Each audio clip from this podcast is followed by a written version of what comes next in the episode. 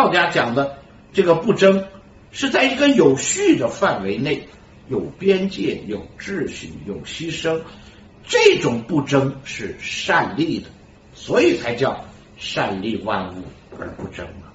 换一个表达，就叫利而不害，为而不争。现在把事情做好，那这时候不争的是什么呢？不要老超越这个界限，老为自己争名夺利。你把事情做了，这个事情结果是水到渠成的。所以大家看《道德经》里边非常重要的两章：一第八章，水善利万物而不争；二第八十一章，整个这本书最后结局的结束的八个字，也就是最后两句话中概括出来的：利而不害，为而不争。天之道，利而不害。圣人之道，为而。